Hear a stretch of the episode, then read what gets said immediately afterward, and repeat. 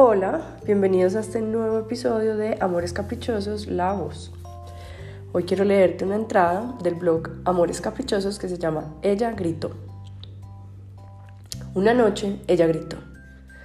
Inhaló profundamente y soltó un grito tan fuerte que hasta su madre la oyó al otro lado del pasillo.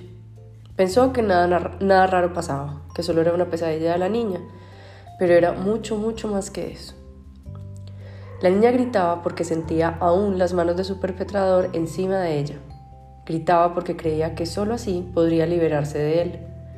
Gritaba porque en sus manos encontraba algo de placer y se sentía culpable por sentirlo. Gritaba porque tenía un tapón en la garganta que dolía tanto, tanto. La mamá no acudió a su rescate porque no sabía que debía rescatarla. Solo siguió durmiendo. En su sueño profundo se encontró dentro de un mar las olas pasaban por encima de ella y aunque quería salir a la superficie para respirar, no lo lograba. Decidió entonces dejarse ir, permitir que la inmensidad del océano decidiera qué hacer con ella. Se rindió y solo al hacerlo el mar cedió y la soltó. Pero ella se quedó sumergida en sus pensamientos como ida, sin poder estar completamente, sintiendo que un pedazo de ella continuaba allá, en la turbulencia de las olas, la inmensidad de la oscuridad que habitaba en su corazón. La niña nunca lo entendió. ¿Cómo era que su mamá nunca la salvó? ¿Cómo era que nunca la abrazó? ¿Cómo era que nunca le habló? Nunca lo entendió.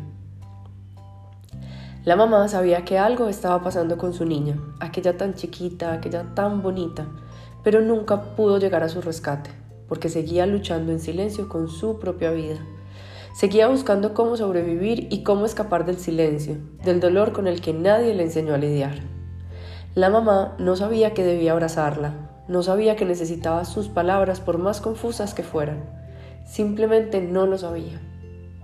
La niña en ese momento empezó su búsqueda incansable por los brazos de su madre.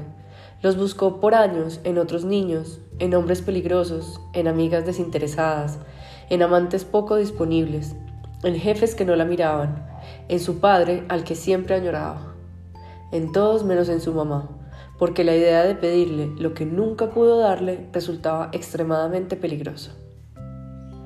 Así pasaron los años y el grito no volvió a salir, pero cada noche la acompañaba antes de dormir, como una sensación fría y solitaria, con la idea caprichosa de falta de suficiencia, con la fantasía quejumbrosa de sentirse inadecuada, con la creencia equivocada de no ser lo que debía ser. Cada noche la oía internamente y terminó convirtiéndose en su compañía. Empezó a sentirse acompañada con su sonido seco, empezó a saber cómo estar con él. Hasta que un día supo de otra niña que también gritó. Su nombre era Azul. Le dijo que ella conocía ese grito y que había aprendido a vivir con él. Azul le dijo que lamentaba mucho lo que había pasado. Ella le dio las gracias pues nunca nadie antes se lo había dicho. Juntas pudieron darse cuenta de que alguien sí las había rescatado y sin proponérselo lograron soltar el amarre que les habían hecho tanto tiempo atrás. La niña miró con sus ojos internos a su mamá y la perdonó.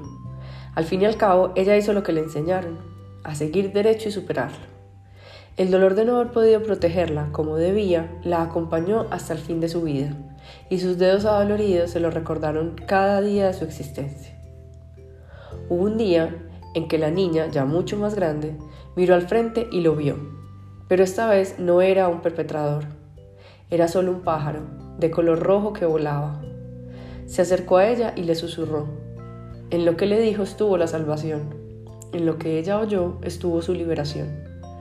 Nunca más volvió a oír el grito. Con ese vuelo se despidió.